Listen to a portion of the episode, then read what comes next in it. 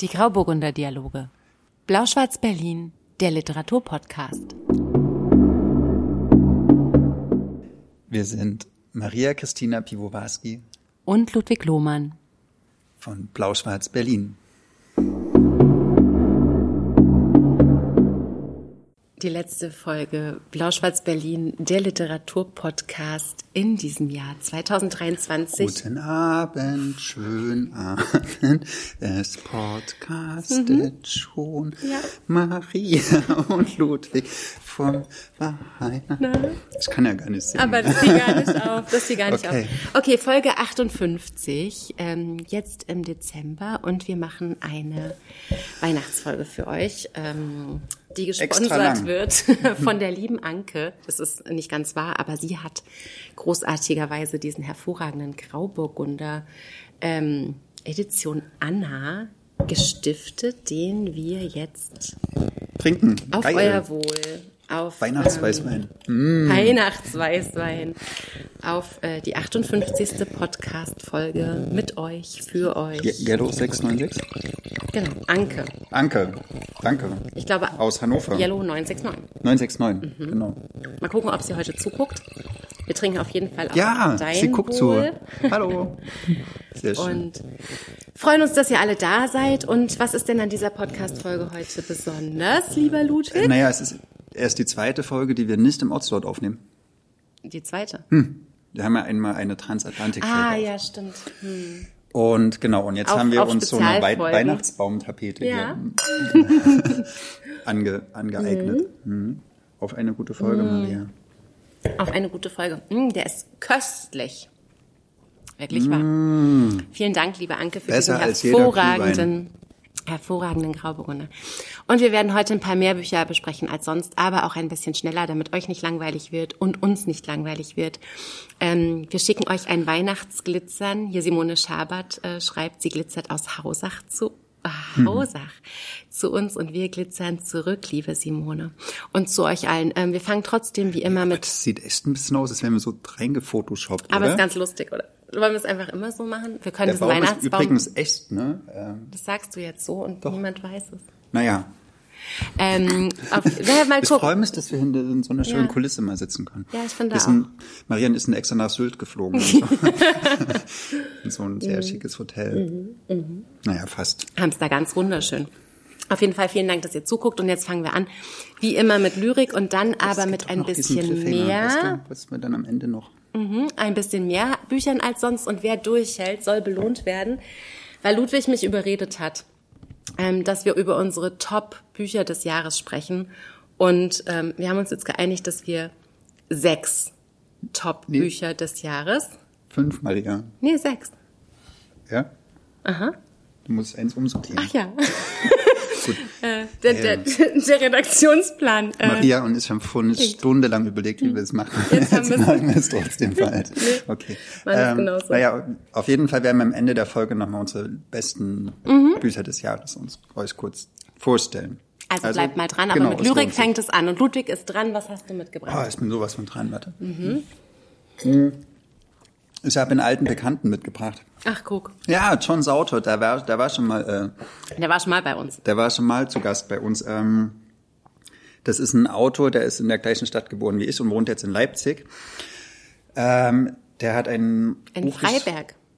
Ja, gut aufgepasst. Ja, danke. Mensch, wenn du mal meine Biografie schreibst, Kenn dich doch weißt lange du schon und den mag Anfang. doch sehr. Ähm, genau, der hat in der Edition Azur, die ja immer sehr, sehr, zum Beispiel macht die auch Simone Schabert. Ist auch Edition Azur, Mhm. ne? Genau, und jetzt äh, ist bei Edition Azur auch Geister von John Sauter erschienen. Ähm, Gedichte, Gedichte, Gedichte und ich habe jetzt schon erwähnt, dass ähm, er aus Leipzig kommt und das Gedicht, was ich vorlese, spielt auch da. Ach, guck. Guck, guck an, genau.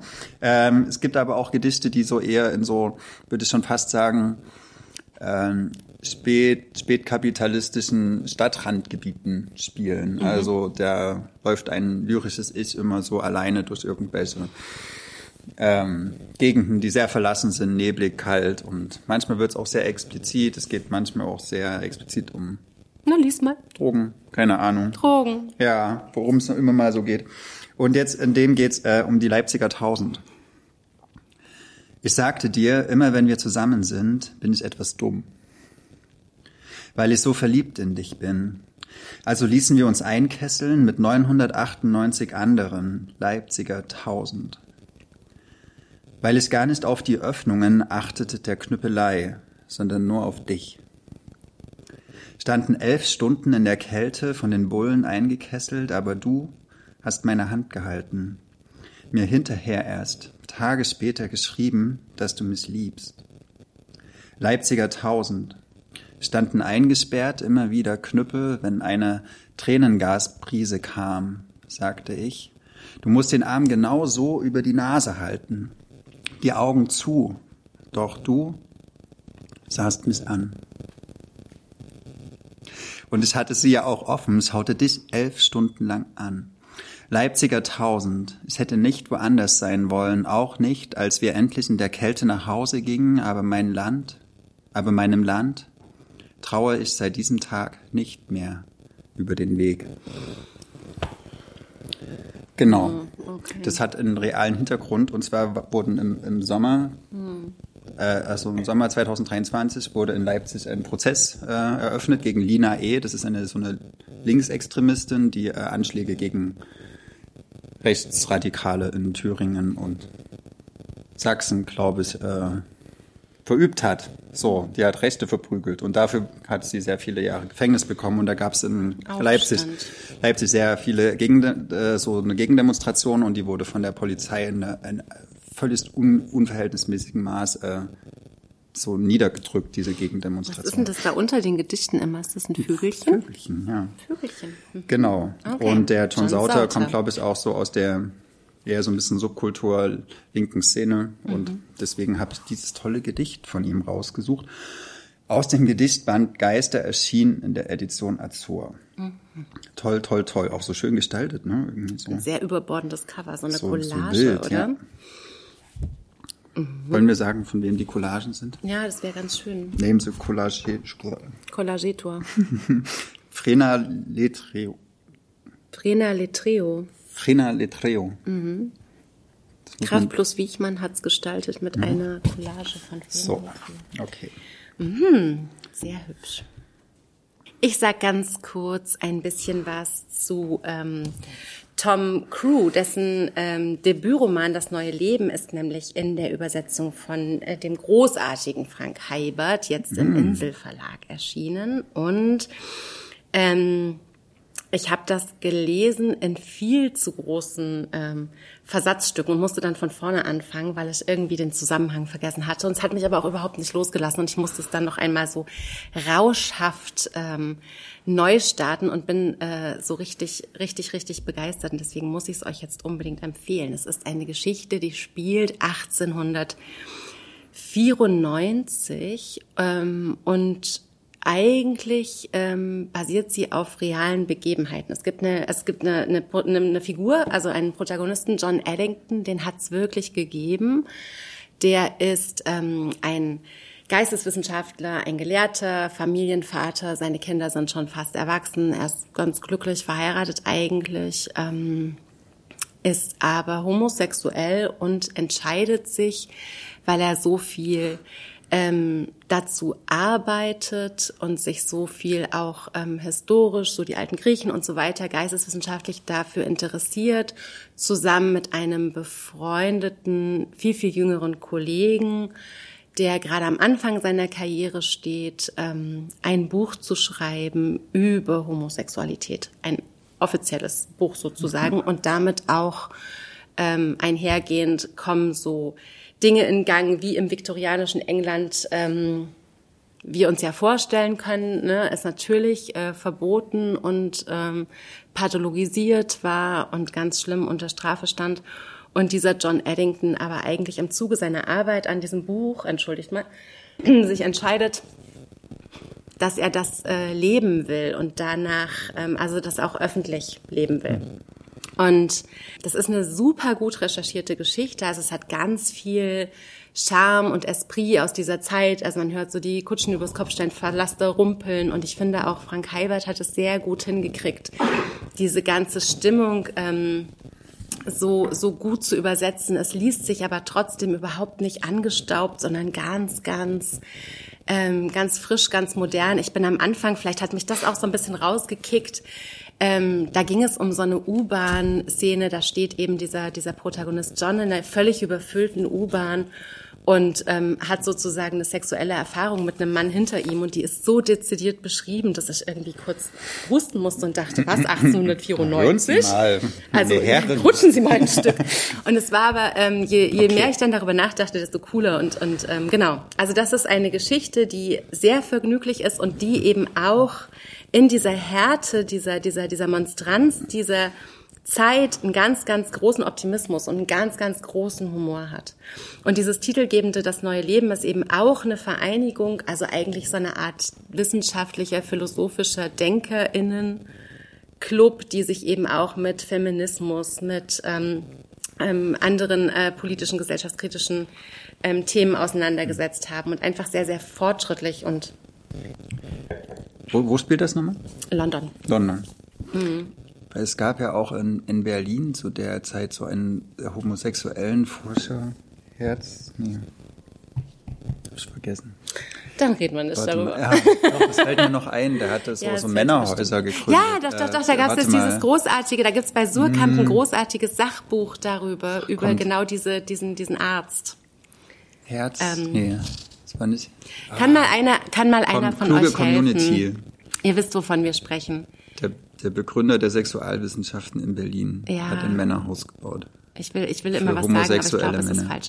Aber vielleicht ist das jetzt auch ein... Herzfeld, nein. Du meinst Theodor Herzfeld? Das glaube ich. Nee, Herzl, das war der, der Begründer des Zionismus. Da kommen genau. wir heute auch noch drauf. Okay. Sehr gut. Aber jetzt machen wir hier äh, große, große Biegen gerade. Hirschfeld. Ah, ja, ja, ja das mit H war Genau. Ne? Ja. Herzfeld Spannend, zu einer Zeit irgendwie einen Forschungsgegenstand haben, der, der eigentlich so verboten ist, ne? Genau, Magnus Hirschfeld, nicht ja. Theodor. Entschuldigt bitte, aber es ist auch spät im Jahr, da kann man solche Sachen Jetzt wäre ja die Frage, wem würdest du das schenken? Weil wir sind in der Weihnachtsfolge und da müssen so. wir immer überlegen, ist das, ist das geschenktauglich ähm, oder also wollen wir das uns lieber Habe ich auch in meinen letzten oder? Wochen im Ocelot noch ziemlich breit empfohlen ah. und habe festgestellt, das kann man also wirklich super gut. Das ist natürlich was für ähm, äh, Leute, die, äh, ich glaube, es ist genauso für Leute, die Downton Abbey gucken, wie für Leute, die eigentlich ein, ein wenig Leben gemocht haben. Oder, Hast du auch vom Titel, ne? Ja, ich bring's auch ständig durcheinander. Aber das es ist das neue Leben, Leben ist was mhm. ganz anderes. Und es hat überhaupt nichts Traumatisches und es hat überhaupt nichts, auch wenn die Anfangsszene und dazwischen auch, es sind ganz schön süff süffige Szenen drin, aber es hat trotzdem überhaupt Süffige, nichts, was Triggerwarnung braucht. Hm, okay. Also das kann man ganz, ganz breit verschenken. Und geht dann traurig aus? Nee, es, es geht sehr, also ich habe es ja schon gesagt, es geht sehr optimistisch aus. Hm. Und es hat eben einen ganz genauen Blick auf die Schwierigkeit dieser Zeit, aber es hat auch einen ganz großen, eine ganz große gute Laune und eigentlich auch so optimistische, zuversichtliche Stimmung am Ende. Also kann man breit verschenken. Kann man breit verschenken. Hm. Ja, würde ich auch sagen. Das neue Leben von Tom Crew und ganz großartig übersetzt von Frank Heibert, falls ich es noch nicht gesagt habe. Ja. Der kann eh gut übersetzen. Das finde ich auch. Meine Güte. Ja, während sich Maria jetzt Hustensaft in den Wein kippt, mache ich schon mit dem nächsten Buch weiter. Und zwar, das ist auch äh, das wurde geschrieben, bevor Tom Crew geboren wurde. Und zwar Malina von Ingeborg Bachmann. Ich glaube, es äh, muss jetzt Ingeborg Bachmann nicht mehr großartig erklären und vielleicht haben auch einige von euch schon Malina gelesen. Für mich war das jetzt ein Grund, sie endlich mal zu lesen, weil es diese wunder wunderschöne äh, Ausgabe in der Büchergilde Gutenberg erschienen ist, mhm. mit einem Nachwort von Elfriede Jelinek. Ähm, und dann habe ich gedacht, okay, das ist jetzt so mein Wink mit den Soundsfall, dass ich mir endlich mal die Ingeborg Bachmann dieses, diesen einen großen Roman von ihr vornehme. Mhm. Und dann gab es ja noch diesen Film, der jetzt gerade erschienen ist, und sie hatte, glaube ich, im Oktober auch ihren 50. Todestag.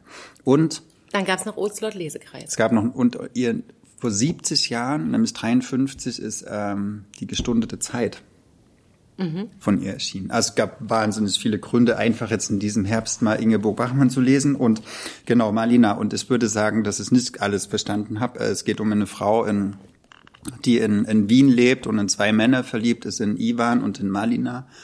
Wobei ich mir gar nicht sicher bin, ob der Malina wirklich existiert. So, das ist eventuell so ihr Mitbewohner, eventuell gibt's den, eventuell ist er nur imaginiert und es gibt dann auch ähm, ja, so, sie erinnert sich dann auch an ihren Vater, der sie auf eine ganz, ganz bestimmte Art und Weise unterdrückt hat, sehr brutal. Dann geht es auch um den Zweiten Weltkrieg. Sie an einer Stelle, was ich sehr, sehr über, also zu heftig fand, ist, dass sie sich in eine Gaskammer imaginiert und sich so den, die Unterdrückung ihres Vaters hm. gleichsetzt mit dem, mit dem Holocaust. So, da habe ich gedacht, wow, okay, das ist ähm, viel zu krass. So.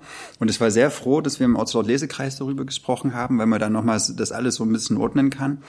Ähm, weil das kein Roman ist, der sich anbietet oder der sich so, der es einem leicht macht, der sagt, hier, das ist die Story, das sind die Figuren, alles klar, verstehst du, zum Schluss ist es zu Ende und fertig. Äh, mhm. Sondern das ist ein Roman, der wie eigentlich wie so ein schreiendes Kind ist, was sich weigert äh, und nicht nicht in den Arm genommen werden will, sondern wo man immer wieder ganz, ganz behutsam versuchen muss, ja, okay, ich lese dich jetzt nur ein bisschen und vielleicht schaffen wir dann irgendwie, dann. ja, äh, schaffen wir dann eine bessere Beziehung so.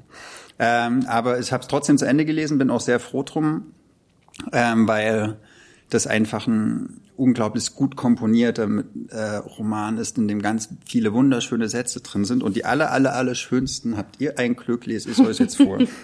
und zwar finde ich alleine für diese eine Seite, die ich jetzt vorlese. 153? Nein. Nein. 103. Ah, Ach, Maria. Okay, wow. Wirklich? Hast du nicht gesagt, du musst nur 153 lesen und dann? Mm -mm. Genau, alleine für diese Seite, ich, mm. hat sich die Lektüre gelohnt. Aber das ist dann vielleicht auch fies, ne? wenn ich die jetzt vorlese, denken die anderen. Aber du kannst die ja, mal gut. trotzdem lesen, wenn sie schön ja? ist. Okay. Schieß mal los. Lese es mal vor jetzt, ja? Mhm. Also alle hinsetzen, auf geht's. Sie imaginiert ein, ein Interview mit einem Journalisten und der fragt sie irgendwas zum Thema Bücher. Und sie antwortet, Bücher? Ja, ich lese viel. Ich habe immer schon viel gelesen. Nein, ich weiß nicht, ob wir einander verstehen. Ich lese am liebsten auf dem Fußboden, auch auf dem Bett, fast alles liegend. Nein, es geht dabei weniger um die Bücher. Es hat vor allem mit dem Lesen zu tun, mit Schwarz auf Weiß, mit den Buchstaben, den Silben, den Zeilen, diesen unmenschlichen Fixierungen, den Zeichen, diesen Festlegungen, diesen zum Ausdruck erstarrten Wahn, der aus dem Menschen kommt. Glauben Sie mir, Ausdruck ist Wahn, entspringt aus unserem Wahn. Es hat auch mit dem Umblättern zu tun, mit dem Jagen von einer Seite zur anderen, der Flucht, der Mittäterschaft an einem wahnwitzigen, geronnenen Erguss. Es hat zu tun mit der Niedertracht eines Enchantements, mit der Versicherung des Lebens in einem einzigen Satz, mit der Rückversicherung der Sätze im Leben. Lesen ist ein Laster, das alle anderen Laster ersetzen kann oder zuweilen an ihrer Stelle intensiver allen zum Leben verhilft. Es ist eine Ausschweifung, eine verzehrende Sucht. Nein, ich nehme keine Drogen, ich nehme Bücher zu mir. Oh, das ist oh mein schönste Gott. Satz, oder? Das ist so. Wieso hat das noch keiner auf einen Stoffbeutel gemacht? Das gibt's doch gar nicht. Irre ja? gut, oder? Was ist denn los mit den Verlagsleuten? Also traut euch das zu, lest Marlina von Ingeborg Bachmann in der Übersetzung von Ingeborg Bachmann. Quatsch. Äh, in der wunderschönen Ausgabe der äh, Büchergilde Gutenberg. Falls ihr noch nicht Mitglied in der Büchergilde Gutenberg seid, beschäftigt euch mal mit dem Konzept. Das ist ganz easy und da gibt's super, super, super schöne Bücher in neuer, altem. Das ist wirklich Wunder, eine wunderschöne Ausgabe, wunderschöne Ausgabe. Mit, mit so dreiseitigem Farbschnitt und genau. Guckt. dreifarbigem, dreiseitigem Farbschnitt auch noch mhm. und so wirklich enorm schön. Haben sie gut gemacht. Ja. Haben wir immer mal wieder drin, die Büchergilde und zu Recht. Mhm. Ähm, ich komme mal jetzt durch die Historie, glaube ich, mit dem hier einfach mit. Und zwar ist im S. Fischer Verlag ein Buch erschienen, was schon mal erschienen ist im S. Fischer Verlag, und zwar 1926. Da war es ein Debüt. Mal ausgebuddelt. Genau, da war es ein Debüt und ich weiß nicht, ob ihr es wusstet, aber unter anderem ist ja der großartige Sebastian Gugolz neben seiner Verlagstätigkeit für den Gugolz Verlag jetzt beim S. Fischer Verlag auch für die ähm, Wiederentdeckung einiger Klassiker dort im Programm zuständig und hat eben diesen Peter Flamm, ich, Fragezeichen, dort jetzt sozusagen aus den eigenen Archiven ausgebuddelt und man muss sagen, ein Glück.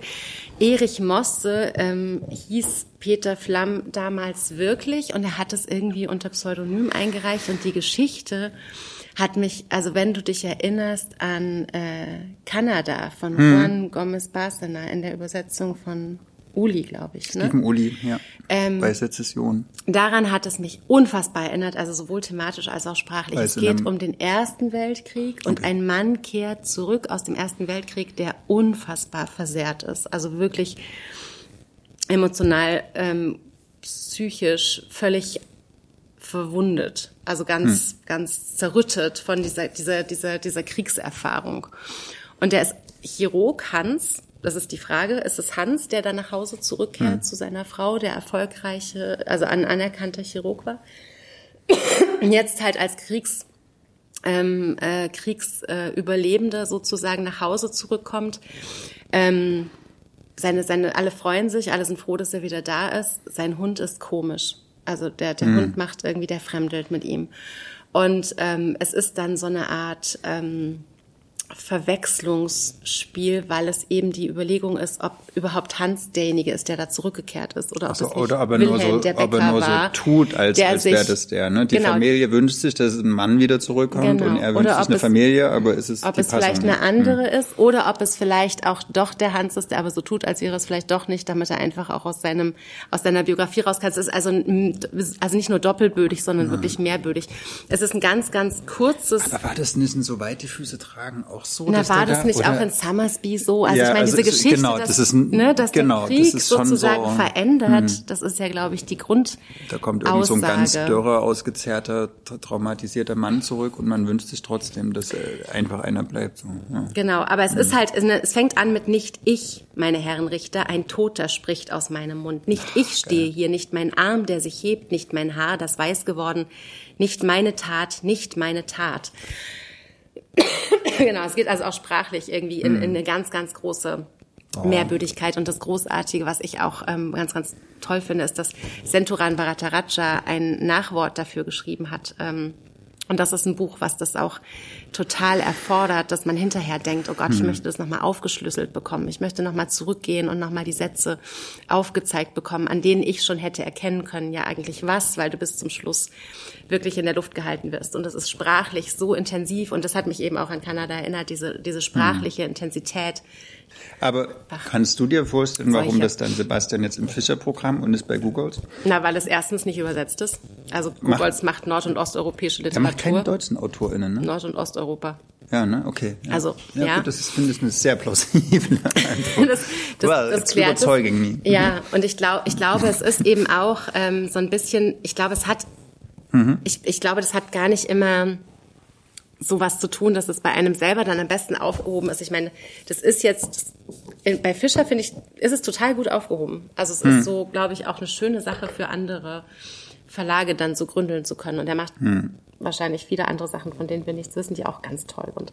Was steht hier, wie gut ist Herr Gugos bei S. Fischer im Archiv? Genau. Da kann er jetzt schön, schön ah, weiter. Stimmt, genau, weil Sebastian oh. da halt jetzt das alles so ein bisschen durchspülen Genau, kann. und das ja. ist also oh, wirklich eine große, eine große, tolle, ähm, sprachlich ganz, ganz feine Wiederentdeckung. Das ist jetzt gerade erschienen, also ich glaube vor zwei Wochen oder so. Und ähm, ich möchte, dass das hoch und runter besprochen wird. Mhm. Und ähm, jetzt habe ich gerade schon zwei Männer besprochen. Aber es ist wirklich, ihr, daran merkt ihr, wie großartig mhm. die Bücher sind. Würde ja sonst nicht passieren, ne? Genau. Und wem empfehlen wir das? Also Peter Flamm kriegt jeder, der sich mit ähm, also wirklich sprachlich großartiger Literatur beschäftigen will. Das hat eine sprachlich ganz, ganz feine Intensität und es bekommt jeder, der so ein bisschen ähm, hinter, also so wirklich so, so, also es ist nicht plotgetrieben, weil es einfach viel zu sehr auch über die Sprache arbeitet hm. und, und, und wie so ein Mechanismus hat, dass man wirklich da reinfällt. Ähm, das kannst du fast allen schenken. Also das braucht, glaube ich, ein bisschen Lust auch auf Übung, aber es ist halt auch sehr dünn, deswegen ist es auch ein Experiment, was man, glaube ich, gut tun kann. Also es lässt sich auch noch mal leichter lesen, zum Beispiel als, als mhm. Kanada von Barstener. Ähm, ich würde das ganz, ganz breit wirklich verstehen. Aber Erwachsenen? Abs ja, also. Das wird es, glaube ich, nicht meiner 13-jährigen Nichte stehen, Nee, oder? aber das so? gilt für beide Bücher und ich hm. glaube, ich habe auch kein Buch dabei, das für eine 13-jährige Nichte. Doch, stimmt, später noch, aber ganz ja, Manchmal ist ja spannend, ne? Manchmal kann man ja auch so Bücher, die eigentlich für Erwachsene geschrieben wurden, auch in dem Alter schon verschenken, einfach ja. um die bisschen zu kicken. So, ohne Aber das, wenn du es selber gelesen hast, damit die 13-jährige so. Nichte dann kommen und fragen kann, weil nach mhm. diesem Buch willst du halt ganz viel reden und es ist deswegen auch gut, dass es dieses kluge Nachwort hat. Wann hast du angefangen, Erwachsenenbücher zu lesen? Kannst Gilt du das Stephen King? Hm? Naja, zwölf. Deswegen bist du so komisch. Ja, stimmt. Ist auch Robert Merl, glaube ich, ist auch so mit 12, 13. Das hat mich sehr gefesselt. Äh, Ist das nur bei mir so oder bei euch allen? Maria, du bist halb abgeschnitten. Meinst du in der, soll ich mal ein Stück nach links rutschen? In der Optik oder in der Sprache? Na, ich rutsche mal ein Stück nach links. So, also, dein nächstes. Wir wollen ja hier eine Überlänge machen, auch wenn wir so viele Bücher haben. Apropos, falls es abbricht, fangen wir einen neuen Stream an, ob ihr das es mal gehört habt. Wir kriegen das schon alles durch, aber wir müssen ja trotzdem. Was nimmst denn du jetzt? Anne Rabe, Ja, ähm, Shortlist Deutscher Buchpreis. Erschien im Klett-Cotta Verlag Die Möglichkeit von Glück. Und äh, Anne Rabe ist Essayistin, die hat auch schon Theaterstücke geschrieben. Äh, und das ist ihr erster Roman. Und krass, gleich auf die Shortlist gekommen. Ah, okay, besser im Bild jetzt. Ähm, und genau, und die Möglichkeit von Glück ist eine Art äh, von Spurensuche, Recherche. Und zwar geht es da um eine Stine. Und Stine hat äh, biografische Ähnlichkeiten oder Parallelen mit Anne Rabe. Anne Rabe ist äh, Ende der 80er Jahre in der DDR geboren, wahrscheinlich in Wismar. Äh, und diese Stine in dem Roman auch. Ihr Bruder zwei Jahre später. Und sie erzählt in Die Möglichkeit von Glück ähm, das Aufwachsen in ihrer Familie und äh, und auch ihre äh, versucht so was ihre rausfinden, was ihre Großeltern gemacht haben im, im, im Zweiten Weltkrieg und wie die dann ähm, in den 50er, 60er Jahren in der DDR gelebt haben. Und ähm, das ist erstmal jetzt so keine ganz neue Idee, haben schon viele andere gemacht. Ähm, aber das Interessante ist, dass Anne Rabe das auf eine Art und Weise erzählt, die man vielleicht so auch als wie so eine Art Gewaltgenealogie erzählen kann. Und zwar erzählt sie davon, wie die Mutter von Stine ähm, als Pädagogin in der DDR gearbeitet hat, und zwar in einem Jugendwerkhof zum Teil. Weißt du, was ein Jugendwerkhof ist? ein Arbeitslager. Genau, das war ein Arbeitslager für Kinder, so die Ja. irgendwie aus irgendwelchen Gründen aus dem System gefallen sind, die meinetwegen das sind die FDJ wollten, die irgendwie auf, aufmüpfig waren, die vielleicht irgendwie aggressiv waren oder keine Ahnung, irgendwelche erfundenen Gründe auch, die dann in diese Lager gekommen sind und dort äh, zum Teil also schwerst misshandelt wurden oder halt auch ganz ähm, ja wie ein Lager halt behandelt wurden. Und das ist so ein ein Teil, wo man wo, wo erzählt wird, okay, so diese Art von Gewalt gegen Kinder gab es in der DDR, wo es dann ich wusste schon, was ein Jugendwerkhof ist, habe auch schon ein paar Mal was darüber gehört, aber so in dieser das ist anhand von einer Figur so erzählt, gibt es bestimmt auch schon Romane dazu. Für mich war es das erste Mal, dass ich das so erzählt bekommen habe. Äh, und dann, das ist sowas, so dieses staatlich-systemische Gewalt, aber dann erzählt sie auch, wie die Mutter so eine ganz, äh, so eine ganz gefühlskalte, harte, brutale Mutter war, die irgendwie ihre, also ihre Kinder auch geschlagen hat oder dann hat sie einmal so heißes Badewasser eingelassen und äh, die Stelle ist so, die werde ich nie wieder in meinem Leben vergessen, da, da stellt sie halt dieses kleine Kind und also diese Stine und ihren Bruder in dieses zu heiße Badewasser. Ich weiß die, aber, dass es zu heiß Genau, ist. und die, und die Stine sagt so, da ist die vier oder fünf, sagt so, Mama, das Wasser ist zu heiß. Und die so, es sei ruhig, das hältst du schon aus. Ähm, und man zeigt keine, also es, man darf nicht verweichlichen, so, ne? man muss hart sein, so. Und, und dann ähm, versucht diese Stine als Erwachsene, der Kontakt zur Mutter ist dann abgebrochen irgendwann oder sie, sie will keinen Kontakt mehr zu der Mutter haben, versucht dann so rauszufinden, was eigentlich mit ihrem Opa war, weil den hat sie eigentlich sehr gemocht und dann erzählt sie die Geschichte des Opas auch, der in Stalingrad war.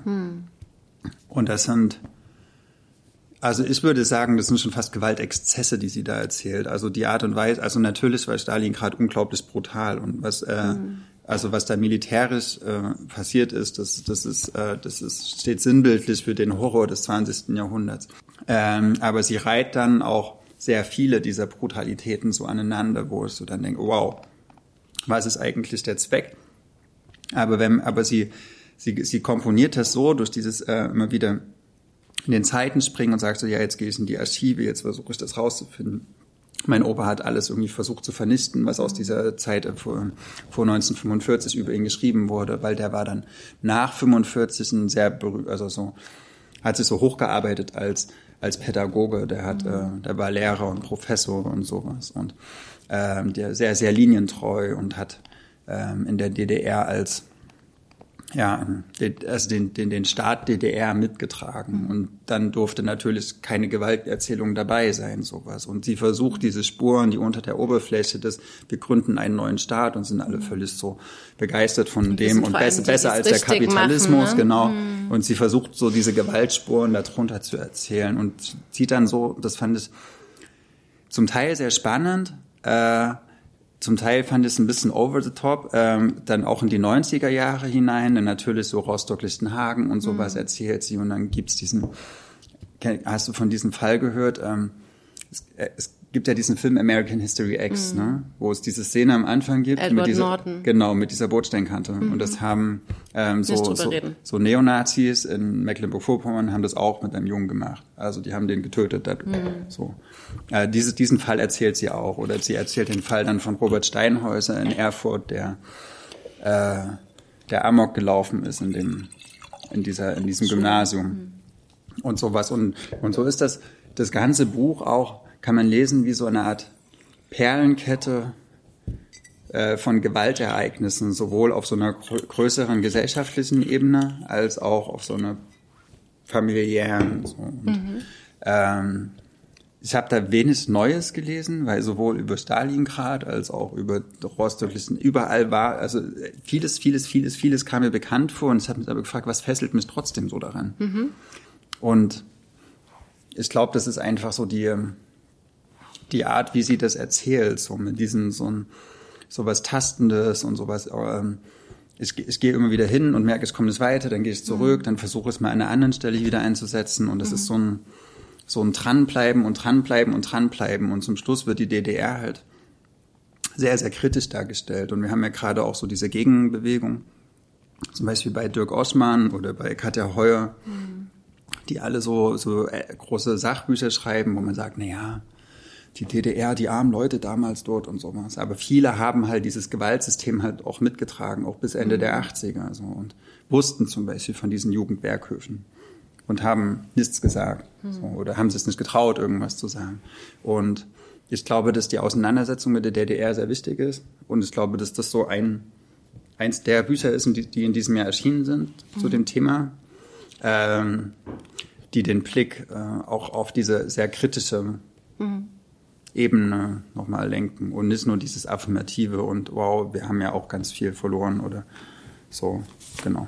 Mhm.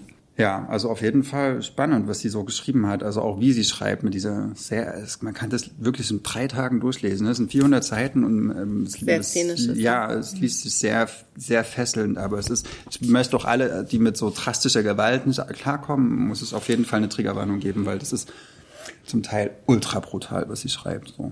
Äh, also mich hat das echt mitgenommen. Hm. Auch noch Tage später hat mich das, äh, habe ich das in mir rumgetragen, diese Bilder, die sie benutzt, weil da, ja, es ist drastisch einfach so.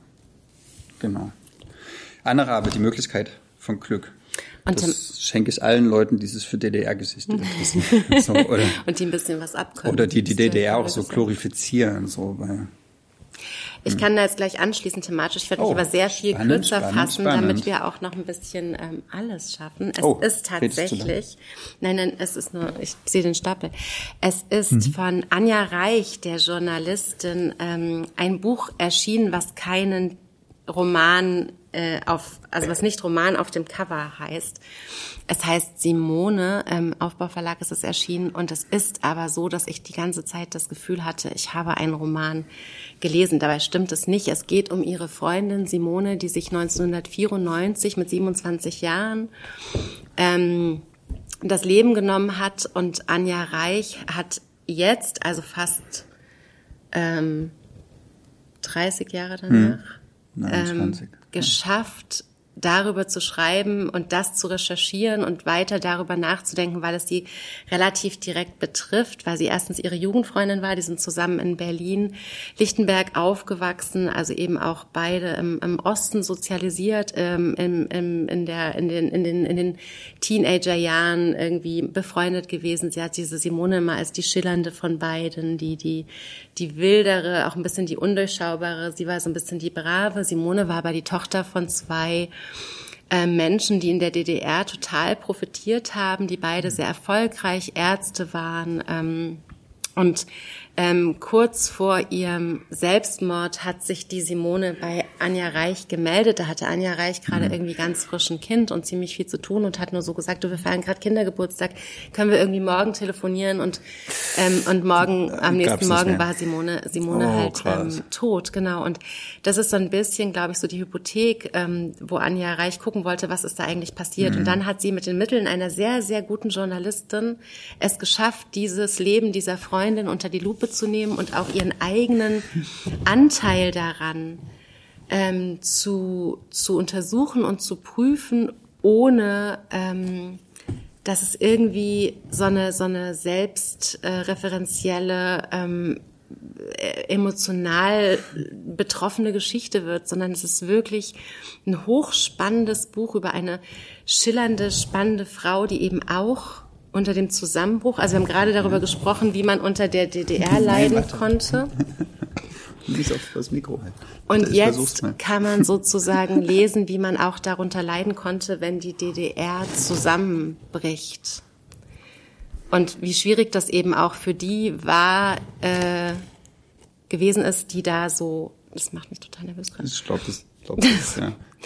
Ähm, also wie, wie schwierig es auch für die war, dass die DDR zusammengebrochen ist, die in diesem System eigentlich sicher waren, weil sie gut zurechtkamen, weil sie erfolgreich waren, weil ihr Weg vorgezeichnet war und wie schwer sie dann zurechtgekommen sind mit dieser großen Freiheit, auf die angeblich alle gewartet haben, weil manche eben auch nicht. Hm. Genau. Und das ähm, beleuchtet sie, indem sie mit Zeitzeuginnen spricht, indem sie irgendwie die Archive anguckt, die ähm, in dem Elternhaus von Simone im Keller sozusagen in Wäschekörben auf die ähm, auf den Müll warten, die sie da rausrettet und indem sie eben auch mit Leuten spricht, die zum Beispiel fragen, was hat das für Spätfolgen mit Wissenschaftlerinnen und hm. Psychologinnen, wenn du als Kind von erfolgreichen Ärztinnen in einer Wochenkrippe bist, wo du einfach oh, ja. Montagmorgens hingebracht und am Sonntagabends mal kurz ähm, beküsst und dann wieder, eigentlich bleibst du die ganze Zeit eben dort. Und auch das gab es eben in der DDR. Das ist ein ganz ähm, soghaft zu lesendes, ganz tolles, wichtiges Buch, was sich eben, wie ich finde, auch nochmal so eine sehr ähm, andere Sicht auf DDR bietet und trotzdem eben ganz romanartig geschrieben ist, obwohl es ein, also eigentlich ist es ein erzählendes Sachbuch, aber ich habe es hm. gelesen wie, ein, wie einen tollen Roman. Simone so. von Anja Reich. Auch interessant, also weil du das Thema Suizid ansprichst oder mhm. weil das hier so verhandelt wird im letzten mhm. Drittel von Malina. Mhm. kündigt sie auch die ganze Zeit. Also das ist eine einzige, eine einzige Ankündigung ihres Eines Todes. Ja, ihres Suizids. Mhm. Also und es ist ja nicht klar, ob sie, ob das Absicht war, dass sie sich da angezündet hat in diesem Hotelbett in Rom, aber äh, das liest sich so. Mhm. Das ist total krass. Also äh, ich mache jetzt ein bisschen mhm. schneller, okay? Mhm. Ähm, ich ich habe so ein bisschen Angst, dass ich sonst den Faden am Ende nicht mehr spinnen okay. kann. Äh, und zwar nochmal ähm, Longlist Deutscher Buchpreis. Auch wichtig. Genau, äh, Thomas Otan Dreifuß Birobijan. Nochmal Woland und Quist. The Good One. Ach so, ah. Aber total dann, gut. Ja, das eine, okay, stimmt, hast recht. Äh, Thomas Dotan Dreifuß ist in Israel aufgewachsen und hat erst vor zwölf Jahren, glaube ich, ähm, Deutsch gelernt. Mhm. Und hat diesen Roman aber auf Deutsch geschrieben und es geht um Birobidschan. Hast du schon mal was von Birobidschan gehört nicht vor die, diesem Sommer? Vor diesem Buch nicht ein Oder ist auch kein mhm. Und zwar ist es eigentlich ein zionistischer Gedanke. Also äh, es gibt in, gibt's in, in Russland oder heute noch gibt's eine, ein, ein Dorf oder eine Stadt, die heißt Birobidschan. Und da wurden ab den 20er Jahren in der Sowjetunion äh, sind da Juden hingegangen, mhm. um so eine Art ähm, jüdische Community aufzubauen. Also eigentlich eine zionistische Idee, wie das dann später in Israel auch passiert ist. Äh, um dort äh, Jiddisch war dort, war dort Amtssprache, äh, es gab jiddische Schulen und sowas. Und das hatte gar nicht so zwingend nur was mit Religion zu tun, sondern es war einfach äh, eine, eine, eine jiddische oder jüdische Community. So. Und Thomas Dotan, also die, die, die, dieses reale Biorobitan ist in den 50er Jahren durch äh, Stalin war ja auch sehr, sehr ähm, antisemitisch mhm. und die Sowjetunion war sehr antisemitisch, dann wurde das auch sehr unterdrückt und die hatten es dann nicht mehr so leicht, die Leute, die dort gewohnt haben. Ähm, und wie, ähm, Thomas Dotan Dreifuß ähm, spinnt das ein bisschen weiter, wie, wie das wäre, wenn es diesen Ort jetzt noch so in, in voller Blüte geben würde. Und das jetzt zusammenzufassen, übersteigt definitiv meine äh, meine Fähigkeiten, weil das aus ganz, ganz vielen verschiedenen Erzählperspektiven erzählt wird, ähm, in ganz verschiedenen Zeiten, in den 30er Jahren, 60er Jahren, 80er Jahren, 2010 und sowas. Mhm. Äh, es wird so ein Dorfleben erzählt. Zum Teil ist es auch so ein magischer Realismus, also da weiß man auch nicht, ob der Wolf jetzt da wirklich da läuft oder nicht und ob da jetzt ein Menschengestalt zurückkommt. Und äh, das ist sehr witzig, ähm, zum Teil auch sehr düster, weil es auch so Sibirien ist halt. Ne? Also Birobidschan ist weiter im Osten als China, so also das ist schon fast. Das so muss an man der, sich mal genau, klar das ist so machen, an der, an der, an der, also an der pazifischen Küste schon. Genau, und, und der, der nimmt einen da so mit in so ein, Voll der Zauberberg. in so ein, so wie so ein, ähm, wie heißt es, äh, Städel? Sch- Schädel. Städel, Städel. Äh, genau, und, ähm, und er erzählt da so eine irdische Dorfgeschichte und so, so witzig, aber auch mit so einer, mit diesem, immer mit diesem, mit diesem zionistischen Gedanken, ja, wir bauen hier halt unsere eigene Welt auf. Hier ist der Ort, wo wir das dürfen. Und ich fand gerade in diesem Herbst hat mir diese Lektüre auch äh, sehr geholfen, weil ich ja das Bedürfnis hatte, mich mit äh, jüdischen Leben auseinanderzusetzen und mit jüdischen Perspektiven auf äh, auf wie können wir, wo sind wir sicher, wo können wir zu- zusammenleben, wo können wir unsere Kultur und unsere Religion ausleben, wo können wir äh, uns verlieben, wo können wir in Ruhe sterben und alles. Ähm, und das hat äh, Thomas Dothan Dreyfus äh, grandios gemacht, aber zusammenfassen kann es trotzdem nicht, das müsste leider so Aber ich finde, du hast es sehr Äh, gut zusammengefasst. Also ich finde, Das ist äh, krass, krass, krass, krasses Buch. wir haben den beide auf dem Panel gesehen in Frankfurt. Ne? Das war Stimmt, auch super bewegend. Mit, zu, ja, genau. genau, zum, zum kurz. 7. Oktober Ja. mit Miron Mendel zusammen und ähm, Doron Rabinovic. Sehr kluger Mensch. Sehr schön, Birobidschan. Ähm, ja, das nehme ich zum Schluss. Also, es ist jetzt, ich kann das thematisch wirklich, es tut mir leid, Ludwig, ich kann es jetzt Doch, nur, nur sprengen, aber ich habe das Was? Bierbitschan? Zwei meiner Lieblingsbücher dieses Jahres hintereinander bei euch ist doch ein Zeichen, schreibt Simone und äh, die, die Eule muss es wissen. Und äh, nun zum Hasen. Es ist das, ähm, Literatur aus Hasien. ja genau. Lu- Ludwig hat äh, mir geschickt, ich konnte beim letzten Oslot äh, Lesekreis nicht dabei sein, weil ich habe es gehört, ich so erkältet war, dass ich gedacht habe, da gehe ich auf keinen Fall hin und stecke niemanden an. Und als neueste Lektüre ist gewählt worden eben auch äh, Bora Chang, Der Fluch des Hasen, aus dem Koreanischen übersetzt von ähm, Ki Hyang Lee. Und ähm, was ist noch äh, gewählt worden? Das zweite Hasenbuch? Mautin, Erinnerungen an Montmartre? Oder Genau, so? da ist auch ein Hase auf dem Cover und deswegen macht Ludwig da Literatur aus Hasien draus. Das wäre Ah, schon noch witzig. Also diese, diese Kurzgeschichten von Bora Chang, der Fluch des Hasen, oder heißt die eigentlich Bora Chung? Fällt mir gerade auf. Könnte das irgendjemand für mich ganz kurz klären? Ich habe immer Bora Chang gesagt, weil ich auch ah, stimmt, Korea. Das stimmt, das ist gar nicht sinologisch. Bora Ch- Chung wahrscheinlich. Und Entschuldigung, ähm, das hätte ich vorher recherchieren können, aber ich habe es mir einmal falsch eingeprägt. Ich dachte, du hast jetzt so viel Zeit. Ja, aber scheinbar war da nicht so.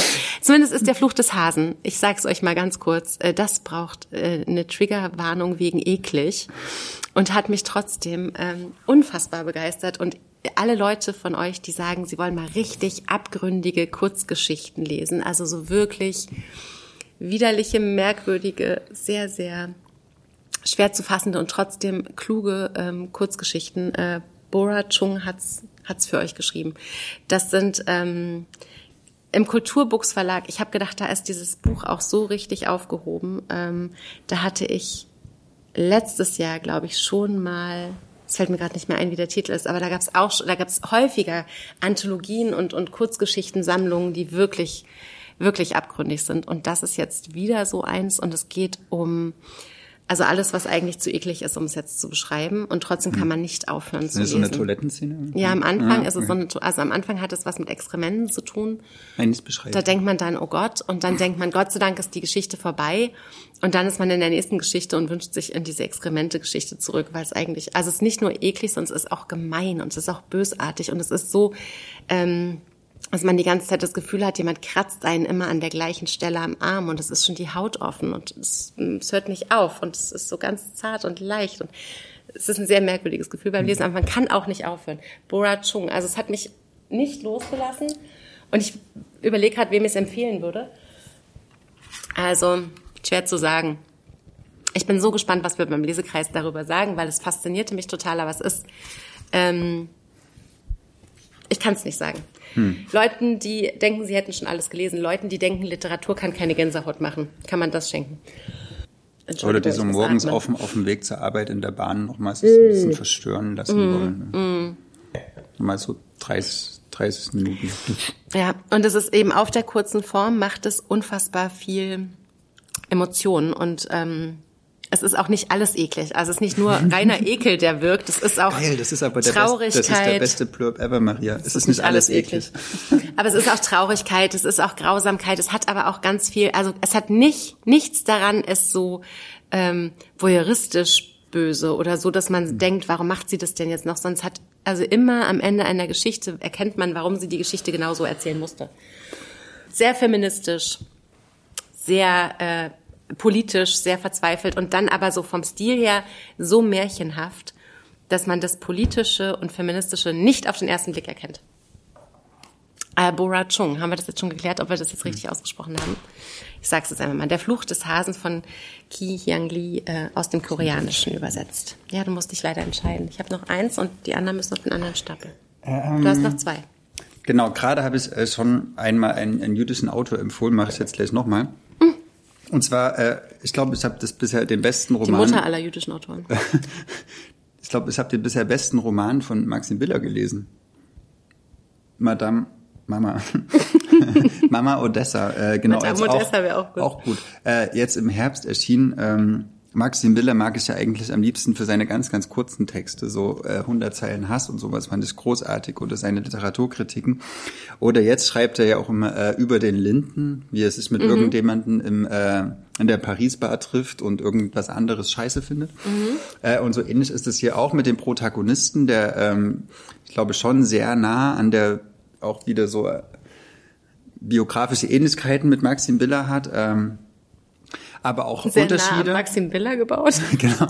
Nein, also Maxim Biller ist in Prag geboren, die äh, Micha, äh, die die Hauptfigur, äh, der Erzähler ist in Odessa geboren mhm. und äh, mit acht neun Jahren dann ähm, nach Hamburg gezogen mit seiner Familie, die eigentlich nach Israel ziehen wollte, ähm, aber irgendwie erstmal nach Hamburg gekommen ist. Und dann sind sie aus Hamburg nicht mehr weggekommen. Und er erzählt die Geschichte, wie er als Erwachsener dann Schriftsteller ist, auch ein paar Bücher schon geschrieben hat, relativ erfolgreich ist. Und seine Mutter lebt alleine dann, weil die wurde von dem Vater verlassen für eine Deutsche.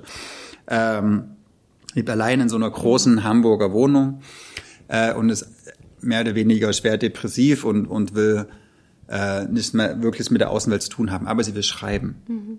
Und der Schriftstellersohn versucht nun irgendwie einen Draht zu der Mutter aufzubauen, die er auch eigentlich aber ein bisschen nicht leiden kann, so. Also mhm. so ganz klassisch, ne? Ja, ich, so ich liebe dich und ich hasse dich und ich mhm. will, ähm, ich, äh, ich will, dass es dir gut geht, aber nah sein kann ich dir auch nicht. Ne? Also Thema Weihnachten, wir kommen alle.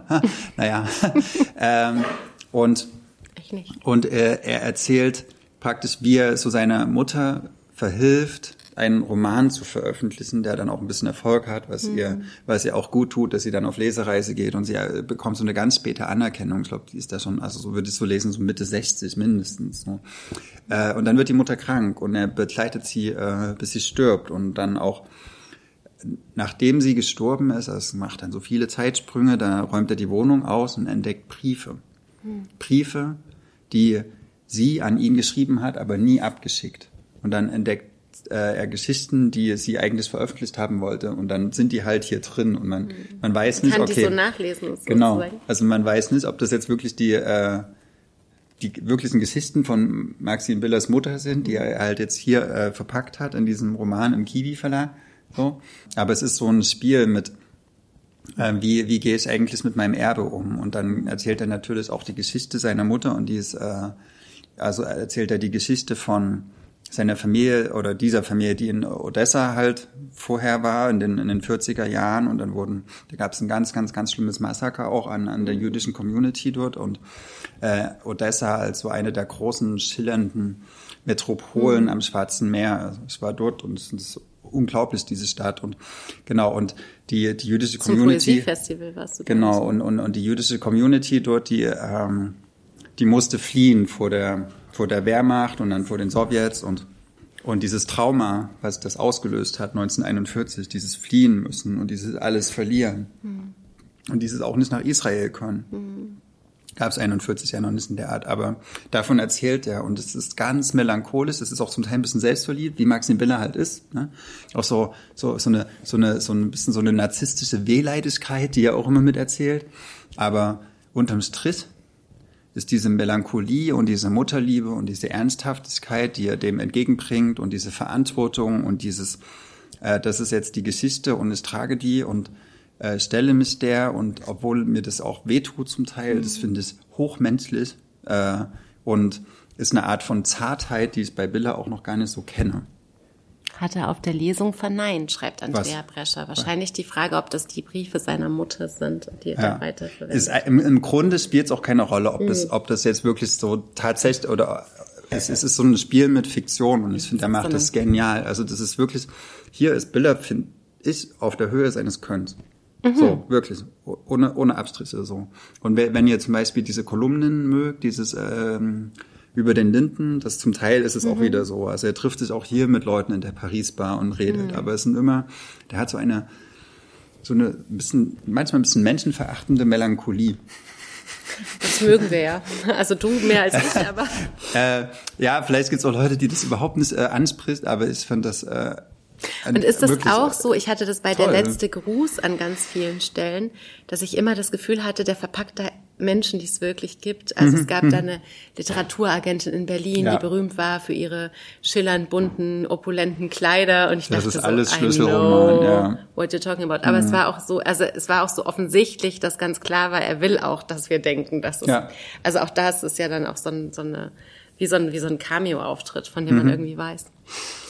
Ja. Mama Odessa also ein ganz, ganz wichtiger jüdischer Intellektueller in diesem Land, der auch immer den Antisemitismus in Deutschland anklagt, auch schon, also der, der, der, der so ein scharfer Denker ist gegen jegliche Form von Antisemitismus in diesem Land, ähm, finde ich ganz, ganz wichtig und gerade in diesem Herbst ihn nochmal so zu lesen.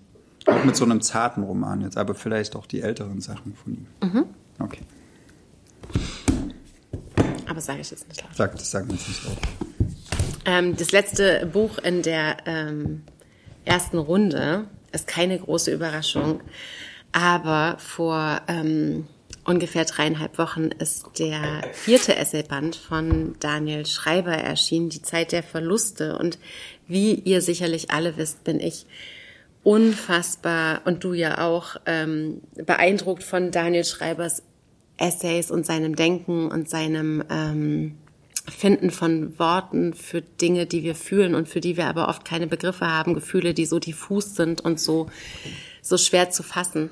Das war äh, 2014 mit Nüchtern. Danach hat Ludwig gesagt, Trinken macht jetzt weniger Spaß. Und ja. ich glaube, du hast Daniel Schreiber damals sogar vor mir gelesen. Mhm. Und mein Einstieg war dann 2017 zu Hause und danach habe ich mhm. natürlich auch Nüchtern gelesen. Und dann 2021 erschien allein. Und jetzt eben die Zeit der Verluste. Und das ist für mich, und das kann ich gleich sagen, es kommt auch in Runde zwei eigentlich nochmal unbewusst. Das ist eines der allerbesten und wichtigsten Bücher für mich in diesem Jahr, weil Daniel Schreiber dort von ähm, einem, einem persönlichen Trauern um seinen Vater ausgehend so ein bisschen der Frage nachgeht, warum fühlen wir uns als Gesellschaft gerade ähm, so, so unsicher? Was ist das, was uns in dieser, in dieser Welt gerade so, so belastet und enttäuscht und traurig macht? Was ist diese Zeit der Verluste? Was haben wir eigentlich verloren in den letzten Jahren? Also beginnen tatsächlich mit Themen wie äh, der Klimawandel, mhm. der seit Ewigkeiten eigentlich ein unlösbares Problem darstellt und wo wir uns mehr oder weniger unbewusst jetzt immer so ein bisschen klar machen müssen, es ist zu spät, wir werden es wahrscheinlich, wir werden es nicht mehr um umwenden können. Dann eben solche Dinge, die passiert sind, wie ähm, die, die, die Finanzkrisen, die Sicherheiten, die einfach ganz viele Menschen verloren haben, die, die Schwierigkeiten, irgendwie bezahlbaren Wohnraum zu finden, die, die Pandemie, die Kriege. Also ich meine, das Buch ähm, spricht immer wieder den äh, Angriffskrieg der ähm, äh, der äh, Russlands auf die Ukraine mhm. an. Aber jetzt mit der Erfahrung vom 7. Oktober und dem Angriff auf Israel kann man das quasi gar nicht mehr nicht mitdenken. Ähm, dass uns ständig so Nachrichten erreichen, die uns überfordern und die uns, die uns mit diesem ungewissen Gefühl zurücklassen, dass wir eigentlich nicht mehr davon ausgehen können, dass noch alles gut wird, weil es eigentlich, wenn wir es so anschauen müssten, wie es ist, dann ist es einfach alles ein riesengroßes Drama und ein riesengroßer ein, ein Kummer und, und eine Trauer, die wir da einfach auch als Gesellschaft gerade erleben oder zulassen müssten. Und während er das, genau, das verhandelt er, und anders als in den drei Essaybänden davor, die immer so um ein Jahr kreisten, ist es jetzt ein Tag, den er durch Venedig läuft mhm. und den er sich eben ähm, damit beschäftigt, sich diese Fragen zu stellen. Ich muss schon wieder husten. Das finde ich auch so, das finde ich auch das Geniale. Oder eigentlich die, die, die größte Stärke ja, an dem Buch, dass, dass er diese Überlegungen über das, was wir, was wir verloren haben, ähm, so, so, so übereinander legt mit, mit Beobachtungen äh, von Venedig. Mhm. Und er ist ja Kunsthistoriker, ja. also der kann wirklich wahnsinnig gut Kunst also Architektur ja. beschreiben, ja. Ähm, Gemälde beschreiben, äh, Lampen, alles Mögliche mhm. so. Äh, der hat ein wahnsinnig gutes Talent dafür oder mhm. so, so ins Besteck, äh, Dinge zu beschreiben, die er sieht. So und er sieht eine untergehende Stadt. Mhm. So, er sieht eine Stadt, wo, er, wo wir alle wissen, die wird es in 150 Jahren nicht mehr geben. Und man hat ne? vor 150 Jahren, sagt genau. er immer, ist man auch schon ja. hingereist, weil man dachte, morgen ist sie schon untergegangen. Genau. Wir gucken sie uns ein letztes Mal an. Das ist eine also die Stadt, Tradition des des Vergehens. Ja, das ist eine Stadt ja. oder eine, sozusagen eine Architektur gewordene Symbol für Verlust. Mhm. So. Und da läuft er durch und geht auf den Friedhof und mhm. denkt dabei, okay, das ist also so vom ganz Kleinen mit seinem Vater zu diesem globalen. Genau, und es ist ja, aber auch eine Stadt, in der die, Verge also der die Vergänglichkeit eingeschrieben ist und äh, der aber auch so die, die so eine Mikroklima Thematik, also eine Riesenthematik eigentlich eingeschrieben ist, und zwar über diese Moses-Flut äh, Sperrwerktore, hm. die da in der Lagune sozusagen dann, gebaut wurden für Millionen, und dann Milliarden. zitiert er das Alte Testament dazu und ist der Alter, Genau, aber die heißen halt auch wirklich genau, so, ja, ne? Ja, und und und und die die aber auch kann. beweisen, hm. du kannst eben diese diese diese die, du kannst diese Fluttore hochfahren und es wird auch viel häufiger gemacht. Das äh, schreibt er auch, als es eigentlich ursprünglich gedacht war. Und indem du Venedig rettest, sozusagen vor ähm, dem eindringenden Wasser, ähm, wirst du es aber trotzdem verlieren, weil halt die Lagune trocken. verschlammt. Hm. Genau. genau. Und das sind alles so Dinge. Und es ist ein ganz warmes und mutiges und ehrliches Buch, ein ganz sprachschönes Buch.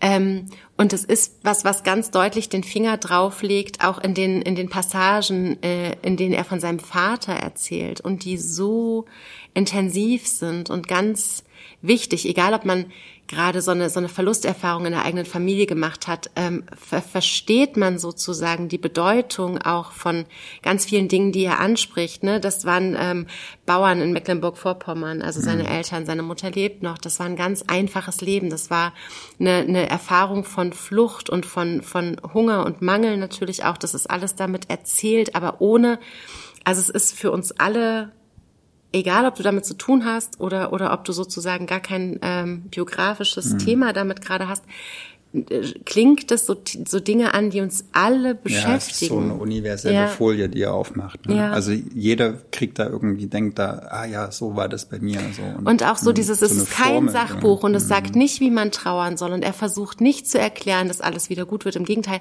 Aber trotzdem ist es ein mhm. ganz zuversichtliches und tröstendes und hilfreiches Buch, einfach weil man weiß, und das geht mir halt mit ihm so und mit, mit drei, vier anderen Leuten im deutschen Literaturbetrieb noch, und das war's, da sind Menschen, die denken all diese Dinge und die finden Worte für all diese Dinge und die empfinden und die fühlen mit uns. Und solange es die gibt und solange die schreiben, und es ist Marica Botruschitsch und es ist noch Gabriele von Arnim, solange das so ist, die gern. Es ist safe, weißt du, wird's, wird's, es wird's gehen, so. Und das ist einfach, genau, die Zeit der Verluste ist, glaube ich, also viel sperriger, ähm, denken die Leute immer als, als die, die Bücher davor, weil es natürlich was Großes und was Überbordendes ist. Aber tut euch selber den Gefallen, lest es ähm, wirklich jetzt auch in der in der dunklen Jahreszeit, ja, verschenkt es an gut. alle zu mhm. Weihnachten. Es ist völlig egal, ob ihr diese Verlusterfahrung, die ist so universell und die hat gar nichts mit einem Trauern zu tun ähm, was, was sozusagen einer Person gelten muss, sonst sind ganz oft auch so ähm, Sicherheiten oder, oder Gewissheiten, schreibt er, äh, um die wir trauern, weil wir die verloren haben. Und das zuzugeben und sich da geborgen zu fühlen in dem Bewusstsein, Daniel Schreiber hat es gesehen und er konnte es so beschreiben, dass wir es verstehen und dass, wir es, dass wir uns mitgefühlt fühlen. Das ist, das ist mein Abendmahl. Ja, Amen. ich liebe das Buch sehr, wirklich wahr. Zu Recht bisschen zu kurz ist es. Ja, aber er macht ja immer so ein bisschen auf den Punkt und ich finde ja, auch so, nee, man wacht mit ihm in Venedig auf und man raucht mit ihm die letzte gute Nacht-Zigarette. 30 Seiten mehr gelesen, nicht, ehrlich gesagt. gesagt. So, aber es, man merkt auch, finde ich, dass, dass, wie er sich das abgerungen hat. Ich glaube, mhm. da war kein kein Komma leicht. Nee, das glaube ich auch. Also es so. ist sehr gut überlegt und ich glaube, ja. gerade mit sowas Persönlichem Literatur zu machen, wie mit dem Tod eines Elternteils ähm, sozusagen das einzubinden in eine Erzählung, die größer ist als das, das ist, das ist hoch anerkennenswert. Das hat was ganz Ehrliches und was ganz Warmes, dieses Buch. Love it. So, nun kommst du leider. Also es war mein letztes, natürlich das Tollste zum Schluss. Hm. Ich habe auch noch so ein Weihnachtsbuch, aber völlig anders. Ähm, Ines Bayard Steglitz, das ist ihr zweites Buch. Die hat schon mal eins geschrieben, das hieß Charme, Charme. 2020 mhm. erschienen. Das ist auch wieder übersetzt von yes. Theresa Benkert mhm. aus dem Französischen. Äh, Steglitz spielt auch nur Steglitz für alle von euch, die Steglitz kennen, so Stadtteil von Berlin und das wird auch in ganz, ganz, ganz, ganz vielen Stellen erwähnt. Mhm. Ähm, Muss meiner Schwester schenken. Es geht um Leni und ihren Mann Ivan. Leni ist, weiß es gar nicht, was das eigentlich für eine ist. Die ist, die, die redet so gut wie gar nicht. Ähm, die, ihr Mann ist ein Star-Architekt, nie da. Äh, und sie wohnt in dieser, in dieser Wohnung mit ihm und macht aber auch nichts außer sie läuft zweimal am Tag zum Supermarkt, damit sie was zu tun hat. Okay. Äh, und guckt aus dem Fenster und liest aber auch die Zeitung nicht und sowas. Mhm. Ähm, und so fängt es an. Mhm. Ne? So, man denkt so, wie so, ja, es wie, wie, wie so ein Püpsen eigentlich, ne? Wie man sich so hübsche Frauen von erfolgreichen Männern vorstellt, aber es wird halt aus ihrer Perspektive erzählt. Also irgendwie. Aus der Ich-Perspektive oder auf ihrer Sicht? Aus, aus ihrer Sicht. Also okay. man kommt nicht so richtig rein in sie, aber man kennt auch ja. nur ihre Gedanken. So. Okay. Äh, und sie hat aber nicht so viele Gedanken. Und das ist, das ist so sehr seltsam, weil man wünscht sich so, dass da irgendeine Art von Tiefe ist, aber sie sagt so, nö, ich finde das total okay, ach, die Zeitung liegt da, ich gucke mir nur die Bilder an, die Überschriften interessieren müssen. Ich denke so, what? das ist ein ganz komisch, Leni. Leni, genau, eine ganz komische Art Frauenfigur, die da gebaut wird. Und dann, also es spielt in der Vorweihnachtszeit, es Och. ist unglaublich kalt in Steglitz, es schneit und dann wird die Schlossstraße beschrieben und was es da für Restaurants gibt und alle, es ist wirklich sehr, sehr Steglitz. So. Und dann eskaliert es. Dann, äh, Ich habe gerade das Gefühl, Leni trinkt so einen Trunk der Erkenntnis. naja, diese, also diese Sicherheit dieser Wohnung mit diesem Kaminfeuer und dass der Mann abends nach Hause kommt, das, das bricht auf und das ähm, ist wie so einer dieser, dieser alten Haneke-Filme. Hast du Cachet zum Beispiel mm -mm. gesehen oder sowas? Also wo das am Anfang auch wie so ein ganz safes, bürgerliches Setting losgeht und am Ende gibt es eine Art von absurden Exzess, der alles übersteigt. Ah, aber weißt du, woran mich das erinnert? An diesen Film mit Jodie Foster, wo sich die zwei Eltern treffen, die Elternpaare, weil sich die Kinder in der Schule gekloppt haben und alle fangen ganz äh, toll an und am Ende kotzen sie sich gegenseitig in die Handtaschen und so. Das ist doch hier ist, Jasmina äh, Reza. Genau, ja. Ähm, ja, sie macht das wie so ein Kammerspiel. Jasmina mhm. Reza ist so Kammerspiel. Bei ihr geht's dann, also das, Spiel. Genau, das, das spielt dann an anderen Orten. Es spielt auch viel im Freien. Es geht viel so um Schnee und um Kälte und um wie sehen wir eigentlich die anderen. Aber es kann eigentlich überhaupt nichts verraten von dem, wie es weitergeht. Man also man, nur, es bricht was auf. So eine krasse Art und Weise. Okay. Und, sie, und äh, Ines Bayer erzählt Der Gott des so, Gemetzels, genau. genau. Yellow 969 ähm, rettet uns nach dem Wein jetzt auch noch mit Wissen. Also wirklich. und genau, und, und, und sie, ähm, was wollte sie jetzt sagen? Dass du es nicht erklären kannst. Genau, und Nancy erzählt es auch so ultra unterkühlt. So man denkt, warte mal, willst du mir jetzt eigentlich in die Geschichte reinholen? Also Oder das ist wie, wie genau, und so wie hinter so einer, so immer so eine Schaufenster, so, so ein Schaufenster, an so einem Schaufenster vorbeilaufen, mhm. der, der Schnee, alles ist gedämpft und man sieht hinter der Schaufensterscheibe eine, eine Art von, von monströsen Verbrechen, aber man hört nichts. Ne? Man, man sieht den Mensch schreien, aber man hört ihn nicht. So ist dieses Buch und das ist so, so eine, so eine, ich würde sagen so äh, Xmas Noir. Ich weiß, weiß, weiß nicht, ob es dieses Genre gibt, aber so, so kannst du es dir ungefähr vorstellen. Es, so. sieht, es sieht so ganz anders ja. aus als Xmas Noir. Ich muss nee, auch Schollner hat da wieder covertechnisch äh, irgendwie. Also, okay. also wer so ein bisschen so die Blutspritzer äh, beim Weihnachtsfestessen vermisst, der äh, kann die sich da holen. So, äh, okay. äh, und, und aber oder oder auch so ein bisschen so David Lynch mäßig. So man weiß halt nicht, okay, gibt's diese Person jetzt wirklich? Hm. Hat das jetzt eine hat das jetzt eine Kausalität? Ist das nur ihr Traum? Wie viel Zeit ist seitdem vergangen? Äh, sehr edgy. Hätte ich nicht gedacht, weil das ist, das, das wirkt so, so brav, das Cover. Ne? Das mhm. wirkt so, okay. Das sieht jetzt aus wie so ein ja. äh, Steglitzer Genau, Vorort. Das, das sieht aus wie so ein Hirschgulasch, ne? Aber mhm. Nichts gegen Hirschgulasch. Es ist, äh, es ist leider äh, das einzige, also ja, ein, ein literarisches Gemetzel vom Feinsten. Nicht so schlecht. ähm, Okay. Tut euch mal ein bisschen Weihnachtsverstörung an und lest Ines Bayer Steg, Steglitz, müsste man Steglitz. das Französisch. Aber sie lebt doch in Berlin, ne? Lebt sie, ne? Ja, ja, ich glaube. Aber sie hat es auf Französisch. Naja, äh, natürlich, bis du so einen Roman auf Deutsch schreibst, musst Longness für den Prix Thomas Dothan also. Dreifuß sein. Ja. Ähm, nee, hat mir echt gut gefallen. Mhm. So, ob, obwohl es so unterkühlt war. Und so Vielleicht gerade deswegen. taub. Es ist so eine taube, so ein taubes Erzählen gewesen. Ja. Okay, interessant. Braucht man vielleicht auch nach den Weihnachtsfeiertagen. Okay, So, jetzt haben wir die jetzt was? Empfehlungsrunde abgeschlossen. Ja, bin ratlos. Habt ihr, habt ihr alle Empfehlungen gut verstanden? Habt ihr noch irgendeine Frage? Da wir jetzt keinen Countdown haben, müssen wir vielleicht auch nicht einen neuen Stream starten, was ganz schön ist. Dann würden wir jetzt einfach unsere Top 6. Nee, stimmt nicht. Ich nehme das kurz zurück, weil es Top ist nicht Top 6. Top 5. Weil Maria und ich haben uns nicht gut genug abgesprochen. Naja, aber ich möchte gerne. Jetzt habe ich über 6. Okay, wir machen es so, du fängst an und du hörst auf. Okay, das ist okay. Und dann mach ich fünf und du sechs. Ja, aber vorher sage ich, dass die sechs nicht in der Reihenfolge sind. Sie sind alle sechs sind unter den Top 20, weil ich kann mich noch nicht festlegen. Und ich habe zum Beispiel vorhin Jaka Kupsova und Marschlande gesucht, wie bescheuert und finde das es Buch nicht. nicht. Maria hat Oh, eine bin Stunde lang das ganze. Hotel in Sylt auf den Kopf gestellt. Wahnsinn, wo liegt denn der Scheiß? Also auf jeden Fall, es ist auf jeden Fall, ich weiß nicht, woran es liegt, es wird wieder auftauchen. Ich befürchte, ich fand es so gut, dass ich es verliehen habe und weiß gerade nicht an wen. Ähm, S. Fischer, falls du zuhörst, kannst du mal ein neues Exemplar schicken. Bitte, ich brauch's nochmal. Ähm, aber das würde auf jeden Fall, wenn wir nämlich ähm, so raten würden, müsste es unter die, unter die ersten mit äh, drunter und wahrscheinlich noch mehrere Bücher. Aber deswegen so eine Bestandsaufnahme querbeet. Ich fange an, ja? Das muss mal wieder aufhören langsam. Maria hat aufgehört zu rauchen. Aber- Applaus für alle. Ja, also vielen Dank. Maria. Danke, danke. Danke an das Publikum. Mal sehen, wie lange diesmal. Ich bin so blöd. Ja, tut mir Du bist wirklich so blöd. Ich Letztes mal- waren es zwei Jahre. Wenn es jetzt wieder zwei Jahre sind, wäre ich ja zufrieden. Ich habe Der vorhin, schon, Kameramann macht so. ich hab vorhin schon die nächste Hausheilige angedeutet, Marita. Ha, ha, ha. Hausheilige, hi. angedeutet. Marica Bodrusic, mystische Fauna von der Liebe der Tiere bei Mattes und Seitz erschienen dieses Jahr. Und ich habe noch gar nicht darüber gesprochen und verstehe nicht, ähm, wie mir das passieren konnte. Es muss natürlich getan werden und vielleicht Weil kann ich steht den... der Name auf der U4. ne? Ja, mein, mein Name steht auf Okay, der U4. Ich, ich lese mal vor, Mhm. was ja, Maria was habe ich denn dazu hat. gesagt? So ein wichtiger, dichter, persönlicher, relevanter und sich ganz einlegender Text.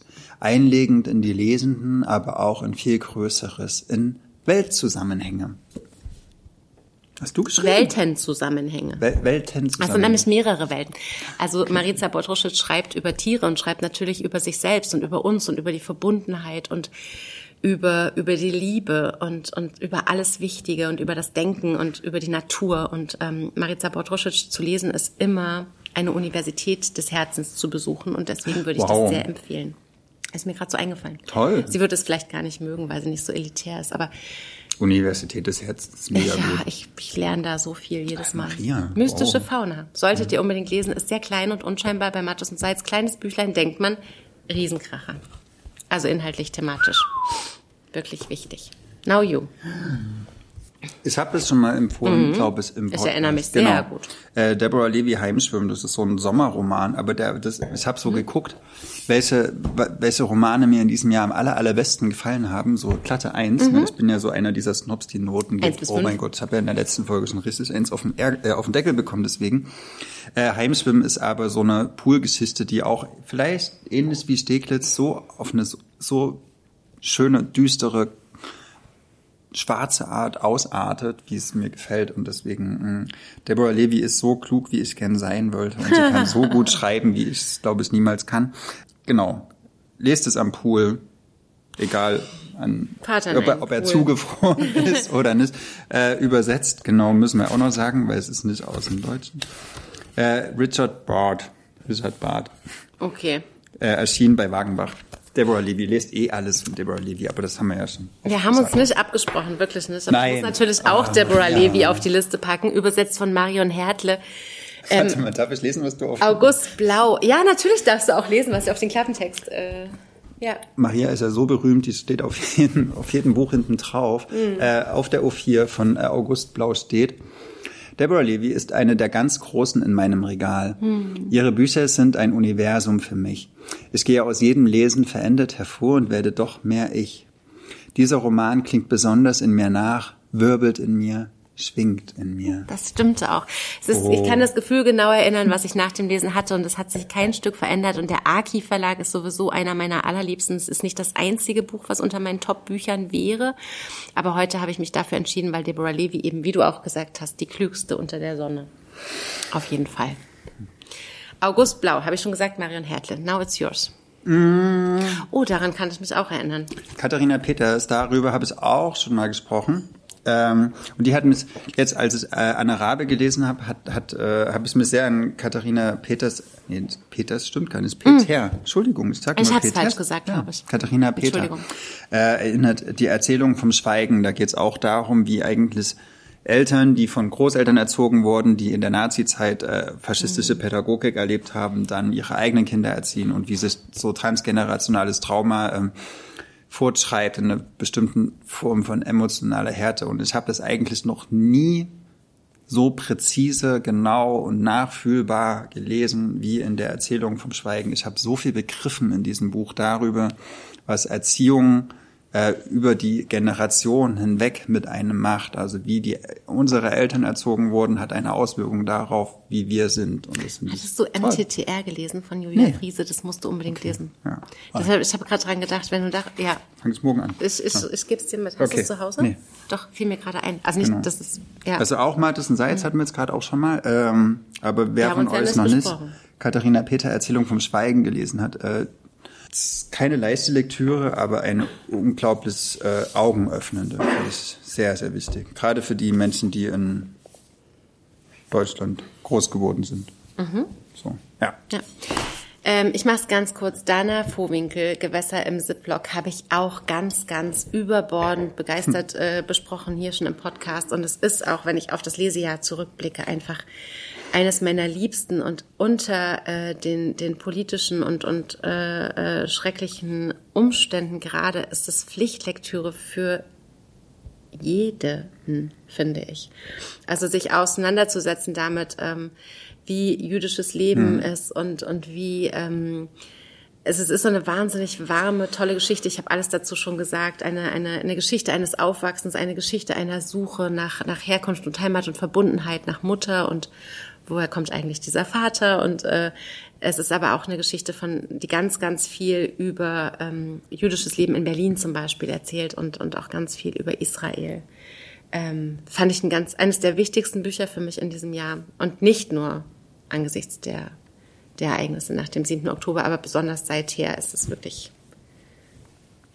Wobei ich dann jetzt auch sagen geworden. muss, äh, wir haben jetzt äh, mit äh, Thomas Dothan Dreifuß, Maxim Bille, äh, mm. Dana Vohwinkel, wir haben jetzt sehr viele jüdische AutorInnen besprochen. Wir haben in diesem Jahr auch schon zum Beispiel Ibtisam Azem besprochen, eine palästinensische wir Autorin. Hatten, wir hatten auch Adania Shipli. Genau. Aber ich möchte gerne ähm, nicht, dass wir sagen, weil wir Israelinnen oder Jüdinnen besprechen, nee. müssen wir auch Palästinenserinnen besprechen. Nein, aber, aber ich, äh, nee, was ich gerne sagen will, ist, dass es, mir geht es gar nicht darum, jetzt die, die einen mehr oder weniger, sondern mm. mir geht es darum zu verstehen, was dieses Leben bedeutet und Mitgefühl zu haben für beide Seiten. Mhm. So, mhm. das, das ist mir wichtig. Mhm. Deswegen finde ich es auch wichtig. Also ich war froh, als ich dieser da ist ja Literatur auch, auch immer eine gute, ja. die beste Quelle einfach für sowas. Genau. Ja. Genau, Dana so. Vohwinkel, so eine junge, talentierte Autorin, das schreibt jemand, genau, hoffentlich kommt noch viel von ihr. Das finde ich auch. Now it's yours. Auch eine Wiederentdeckung. Mhm. Ich bin so ein bisschen im DDR-Film, merkt ihr auch vielleicht. Muss manchmal äh, sein. Brigitte Reimann, die Geschwister, habe ich, glaube ich, auch in mhm. einer der letzten Folgen besprochen. Ähm, da geht es um eine, ist einer der frühen Romane von Brigitte Reimann, wo es auch darum geht, dass ein Geschwisterpaar in, äh, darüber diskutiert, ob man denn in der DDR bleiben sollte oder nicht, weil die DDR eigentlich als die Staatsutopie wahrgenommen wird, aber dann auch langsam klar wird, was für totalitäre Strukturen da drin sind, mhm. mit Überwachung und mit Unterdrückung und mit äh, Einschränkung von Freiheit und Brigitte Reimann ist also für mich so eine der großen Entdeckungen dieses Jahres, weil die so frisch und so klar und so äh, mutig äh, und mit so einer so einer starken weiblichen Stimme schreibt. Und ich glaube, die Geschwister ist von 1963. Ich kenne auch wenig Literatur aus der Zeit. Und wäre sie nicht Anfang der 70er Jahre viel zu früh gestorben, hätte sie, glaube ich, mindestens äh, in dieser Liga wie Christa Wolf heute mhm. äh, wäre sie wahrgenommen worden als diese eine der ganz, ganz, ganz großen Autorinnen in im deutschsprachigen Raum in der zweiten Hälfte des 20. Jahrhunderts. So, weil genau das war sie. Und das ich will auf jeden gesagt. Fall noch mehr von ihr lesen. Und mit Die Geschwister habe ich angefangen dieses Jahr. Großempfehlung. ähm, vor 20 Jahren erschienen und jetzt endlich in der Übersetzung von Elina Kritzukat auf Deutsch Pirko Saisyu.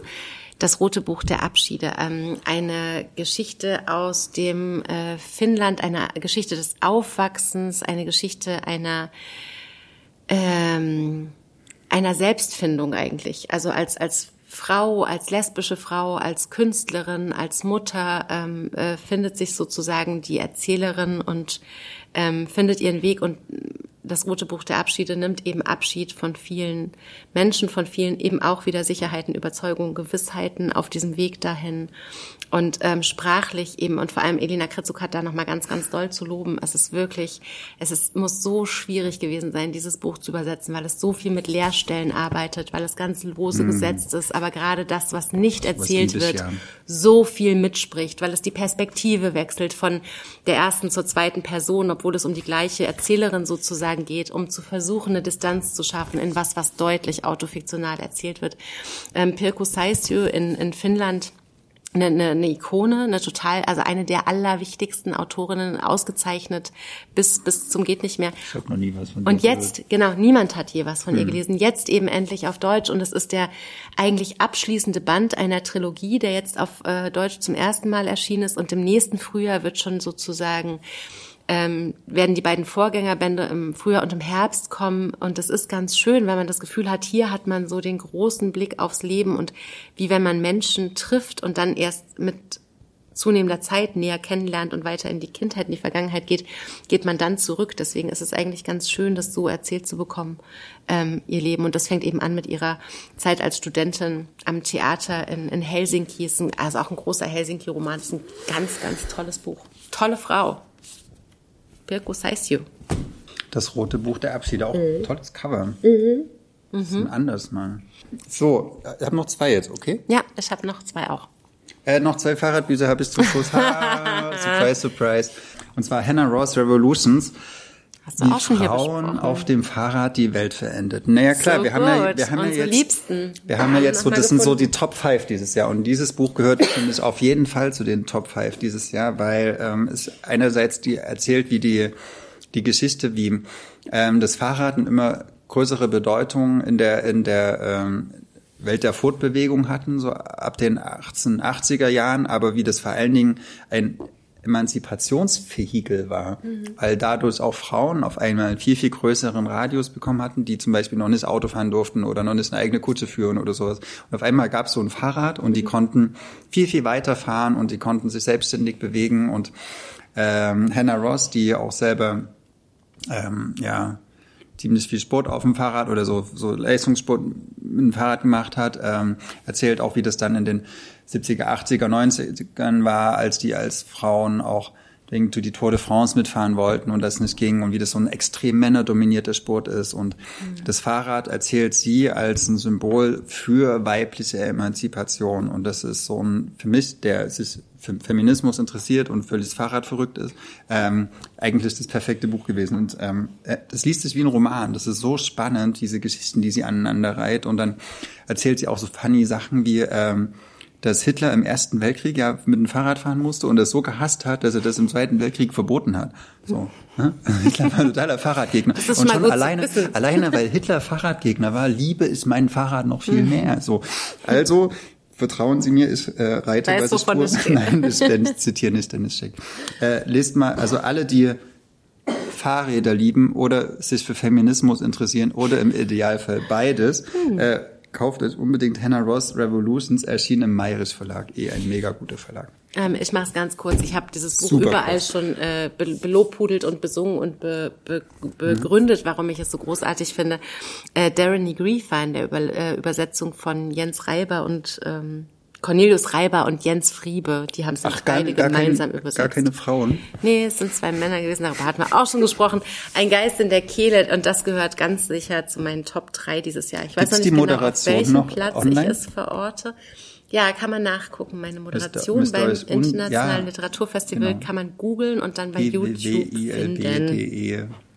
Schrägstrich Maria. Ich weiß nicht was. Aber es ist, es ist einfach auch ein großartiges Buch und es war eine große Entdeckung für mich in diesem Jahr und ich bin so froh, dass ich es gelesen habe. Darren Griefer. Du noch eins, ich noch eins. Okay. Dann Noch ein Fahrradbuch. Ach, guck. Äh, habe ich für die Bookie Aber der App wird schon, immer schöner auch. Mhm. Ja, habe ich das schon letztens empfohlen. Äh, das Easy Rider Roadbook. Das ist ein Fotobildband, herausgegeben von Anke Fesel und Chris Keller, die auch das Museum der Subkulturen gegründet haben. Ähm, und Subkulturen ist ein richtig gutes Stichwort, weil Ja. in Easy Rider Roadbook geht es um Subkulturen, die auf Fahrrädern stattfinden. Das klingt erstmal ein bisschen komisch, ist aber so. Äh, zum Beispiel die Chilongas in Mexiko, die äh, so Straßengangs sind oder aus, aus dieser Straßengang-Szene kommen und sagen, nein, wir wollen keine Gewalt mehr, wir wollen keine Drogen mehr, stattdessen bauen wir richtig, richtig geile Fahrräder. So. Äh, und, und da gibt's so Fotostrecken über diese Chilongas oder es gibt so über die Bike Kills in New York, die so äh, sehr punkig, sehr Subkultur sind und ähm, dieses Buch zeigt so, was Fahrräder halt alles noch sein können, nämlich so eine Art Anlass für Gemeinschaft und für äh, rebell rebellisches Denken und für ähm, Subkultur und Punk sein und Unabhängigkeit. Unabhängigkeit und einfach so auch so so Gegenkulturen, gegen Kapitalismus. Und manche Fahrräder bauen die nur, um die an einem Tag zu benutzen, um sie gemeinsam zu Schrott zu fahren. So, aber das ist so dieses Witzige auch. Und ich finde, es hat noch kein Buch vorher geschafft, so schön diese subversive, subversive Kraft, aber auch dieses Gemeinschaftsbildende von Fahrrädern darzustellen, wie das Easy Rider Roadbook von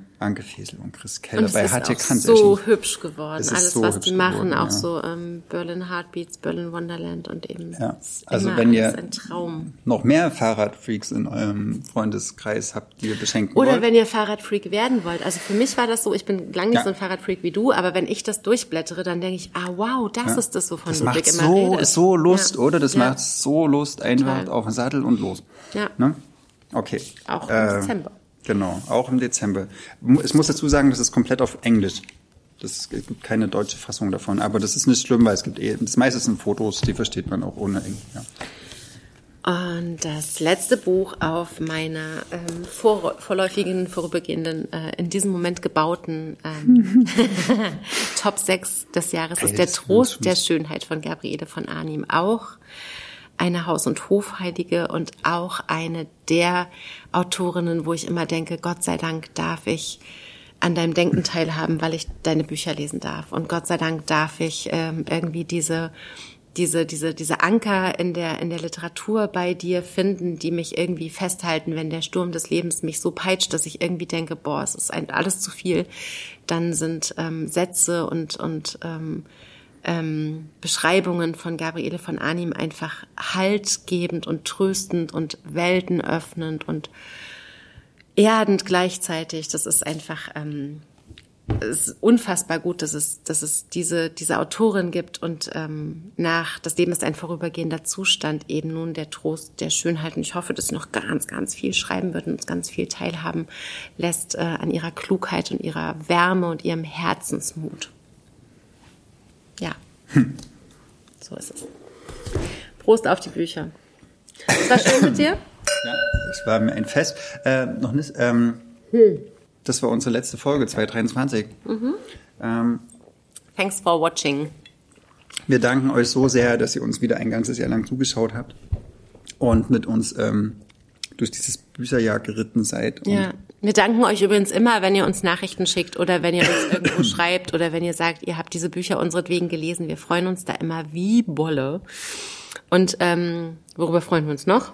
wenn ihr gut durch die, die nächsten zwei Wochen kommt mit euren Lieben, Ja. dass ihr jemanden habt, der da ist für euch, dass ihr Trost findet in den Büchern, dass ihr gute Geschichten findet, dass ihr uns im Januar wieder einschaltet, am 18. Januar. Ähm, Das hast du dir gemerkt. Hab's Oh mir gemerkt. Folge, es ist, glaube ich, Folge gut. 59 dann. Ja, heute ist ähm, 58. Da sind wir wieder. Wir wollen ab 2024 schon 20 Uhr immer beginnen, nicht mehr 2030, Mhm. weil wir nicht mehr aus dem Outslot senden müssen. Ist vielleicht auch ganz gut für euch. Müsst ihr nicht so lange wach bleiben. 20 Uhr ist super, oder? Wir Genau. starten 20 Uhr. Kommen alle früher ins Bett, auch die Kinder. Also für Maria und mich ist es immer ein großes Geschenk, dass ihr uns zuschaut und dass ihr uns so viel schreibt und ähm, ja uns ermutigt weiterzumachen. Das, äh, und wenn ihr euch wenn ihr uns einen Kaffee oder einen Grauburgunder spendieren wollt.